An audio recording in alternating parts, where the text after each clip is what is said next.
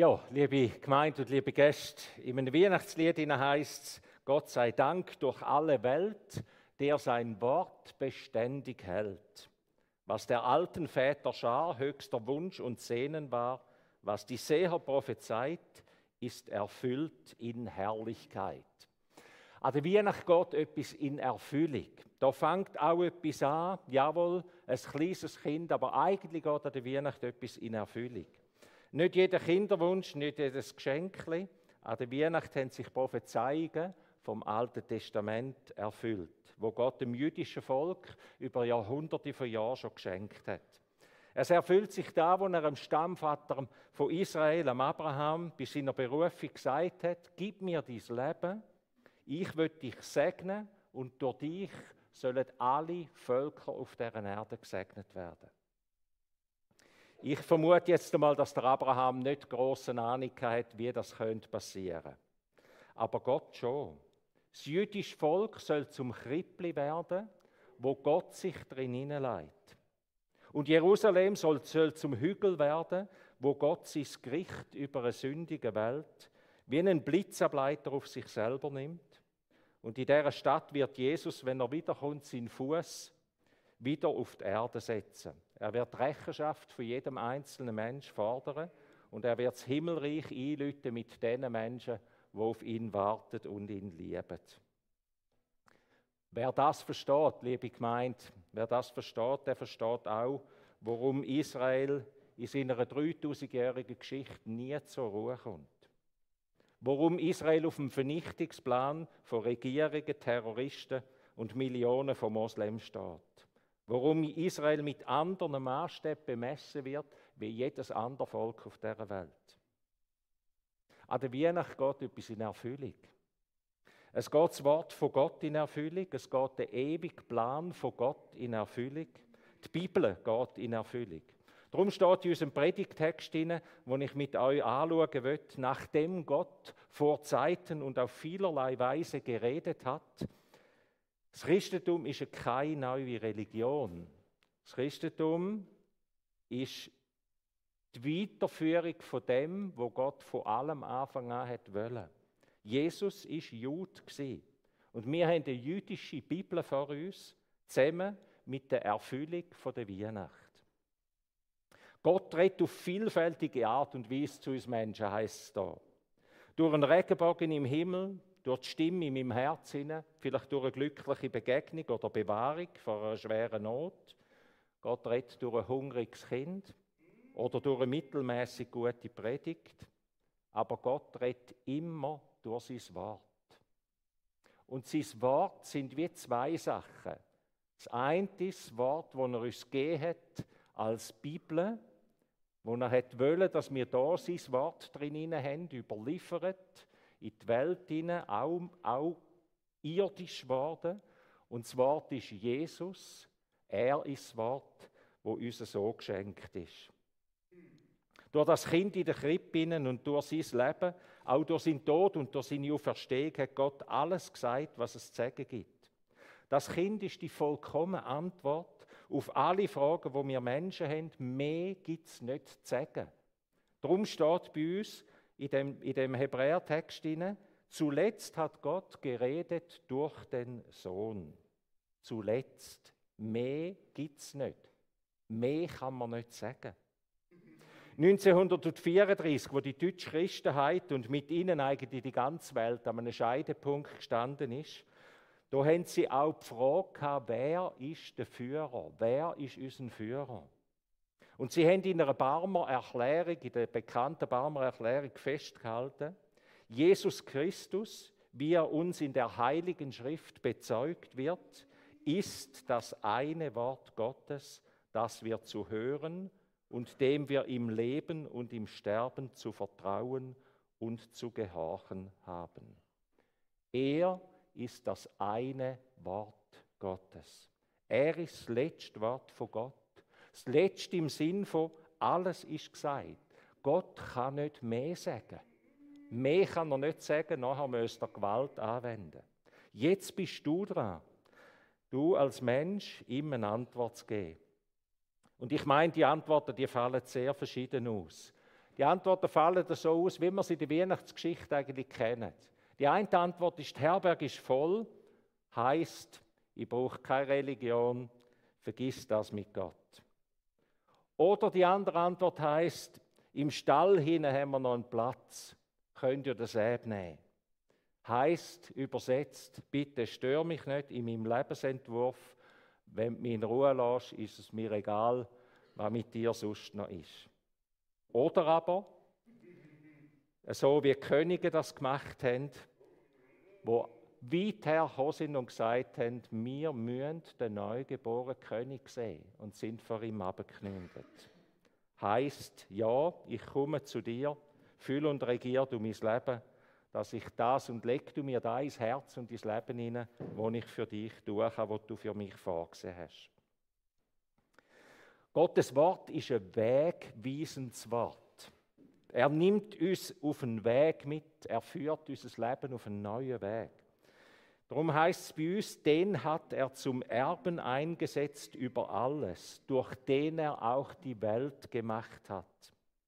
Durch Jesus ist alles gemacht, was wir sehen, was es überhaupt gibt.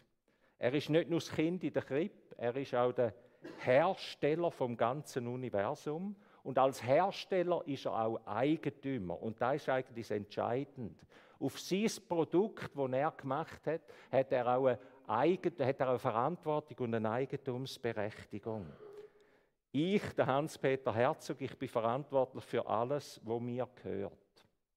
Wenn mein Leben Jesus gehört, dann ist er verantwortlich für mich.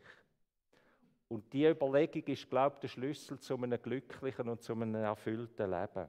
Nicht zu einem problemlosen Leben, aber zu einem Leben, wo, wo ich weiß, ich bin in Gottes Hand, er treibt mich. Die Frage vom Besitz, vom, die Frage vom Wem gehöre ich? Gehört mein Buch mir? Ist die Hauptsache, dass das Leben für mich stimmt? Lebe ich meine eigenen Träume? Ist das die Maxime? Oder darf Gott seine Träume mit dir leben?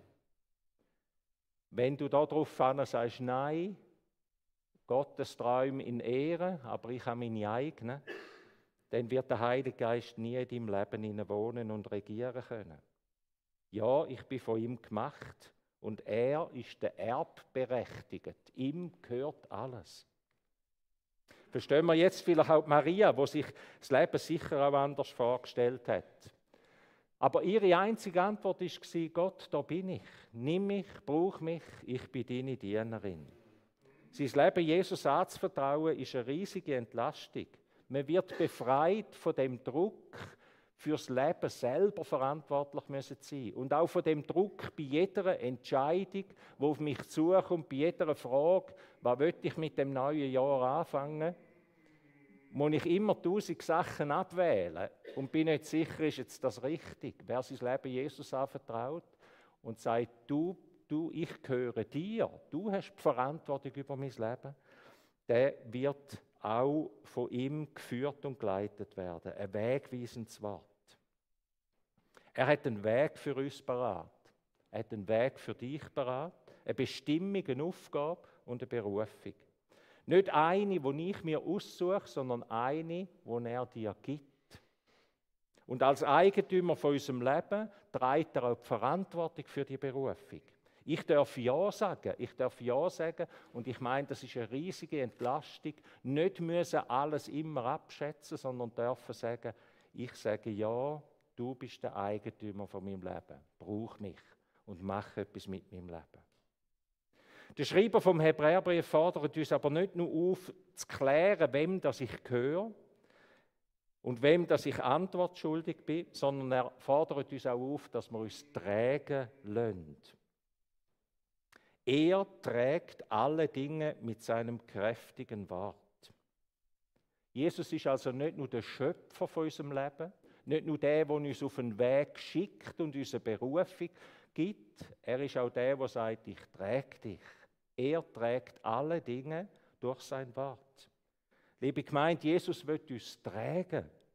Er wird uns nicht nur berufen und auf den Weg schicken, er wird uns nicht nur zu besseren oder anderen oder vollkommenen oder was für Menschen immer machen, er wird uns tragen Er trägt alle Dinge durch sein kräftiges Wort. Gottes Wort ist uns gegeben, um uns zu tragen. Gottes Wort, die Bibel, Gottes Wort Jesus ist uns gegeben zum Tragen. Ein Geschenk, das ich die mache in der letzten Zeit und danach jemandem schenke, ist so ein Kreuz. Vielleicht hat das schon mal jemand von mir bekommen von euch. Wer weiß. Ich verschenke das, Hand, das Holzkreuz sehr gern. Es ist ein sogenanntes Handkreuz. Also es ist so gemacht, dass man es gut in die Hand hineinnehmen kann, dass es so richtig, dass sie richtig sich in meine Finger und in meine Hand schmiegen tut. Man kann es fest umklammern. Und ich glaube, da ist die Meinung. Sich tragen lassen von Gott heißt, ich umklammere dich fest, ich hebe dich im Zweifel, im Sorgen, in der Angst, in jedem Jahr, wo mir das Leben abbringt und ich nicht sicher bin, ob ich das Ja kann sagen kann, ich hebe mich an dir fest, ich umklammere dich. Du trägst mich.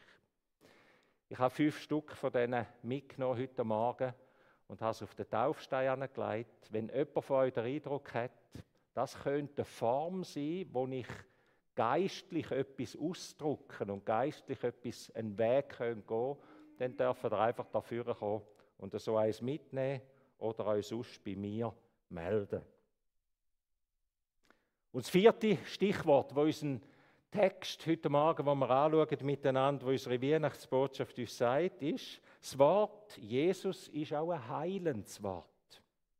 Er hat vollbracht die Reinigung von den Sünden. Ich meine, ihr Lieben, die schwersten Lasten, die wir zu tragen haben, die schwersten Lasten, die du und ich zu tragen hast, das sind nicht die, wo dir das Leben aufbürdet oder irgendjemand anderes aufbürdet, sondern das sind wahrscheinlich die, wo wir uns selber aufbürden. Da, wo aus unserem Innersten rauskommt. Lasten, wo der Ursprung in mir haben wo meinem Leben, meiner Sünde entspringen, meinem Ego, meinem Willen und Lasten, die ich manchmal anderen auferlege, das sind die schwersten Lasten, die wir zu tragen haben. Darum feiern wir an der Weihnacht Abendmahl. Der Tisch ist parat. Er hat vollbracht die Reinigung von den Sünden. Was wäre Weihnacht ohne das Abendmahl? Ohne den Zusatz, das ist mein Leib, der für dich gegeben wird. Das ist mein Blut, das für euch vergossen wird, zur Vergebung der Sünde. Ich hoffe, wir sagen noch nicht so abgestumpft. Und ich sage das auch von mir. Wir sagen noch nicht so abgestumpft, dass wir das einfach so entgegennehmen, einfach so hören und denken, ja, das ist christliche Sprache, natürlich, da glaube ich auch sondern ich hoffe, dass es uns ganz neu berührt nochmal. Er hat vollbracht die Reinigung von den Sünden.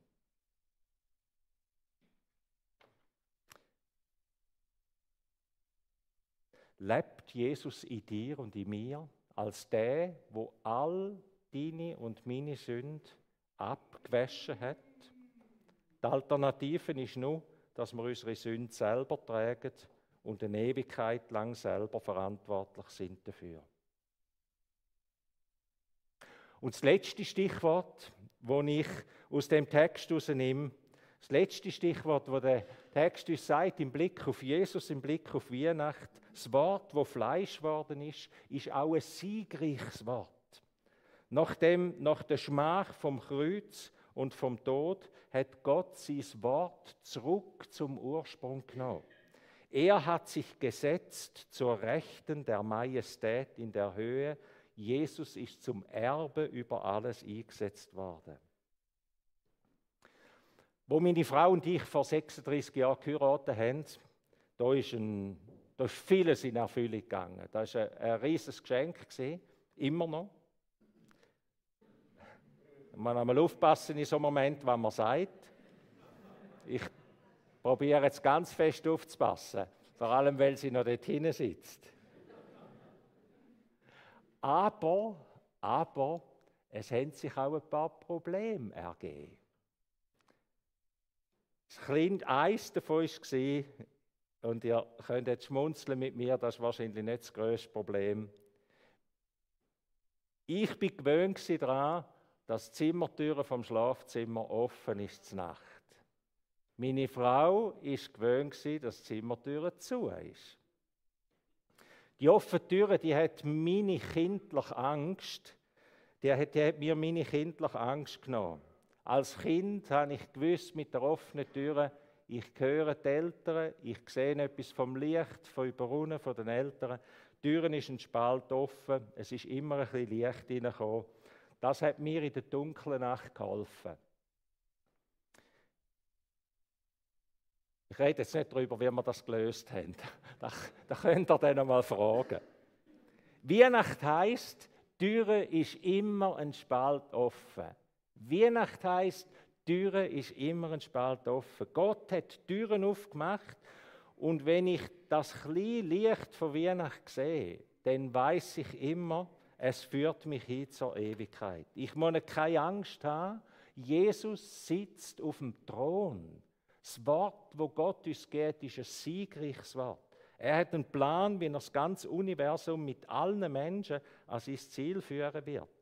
Und an dem Plan schafft Gott seit dem Sündenfall und er schafft vor allem auch mit der, in der Weihnacht an dem Plan. Damit er seine Menschen wieder an sein Herz anschliessen kann. Die Tür ist ein Spalt offen. Wir sehen immer durch den Spalt durch etwas von der Ewigkeit und von der Herrlichkeit und vom großen Sieg, wo Gott davon tragen wird. Weihnacht ist mehr als eine schöne Dekoration. Wir hören das immer wieder. Es ist mehr als ein paar Weihnachtslieder, die laufen. Weihnacht ist Gott, Gottes Wort erfüllt sich. Gott schenkt uns sein Wort. Und ich hoffe, wir können mit diesen Stichworten etwas machen in dieser Weihnachtszeit, oder das mache ich mit uns etwas in dieser Weihnachtszeit und weit darüber aus, dass sein Wort das letzte Wort und ein verlässliches Wort ist. Dass sein Wort ein wegweisendes Wort ist. Für unseren Weg uns bestimmt ist. Dass es ein tragfähiges Wort ist. Alles trägt. Dass es ein heilendes Wort ist und dass es ein siegreiches Wort ist. Weihnacht heißt, Türen ist immer ein Spalt offen. Amen.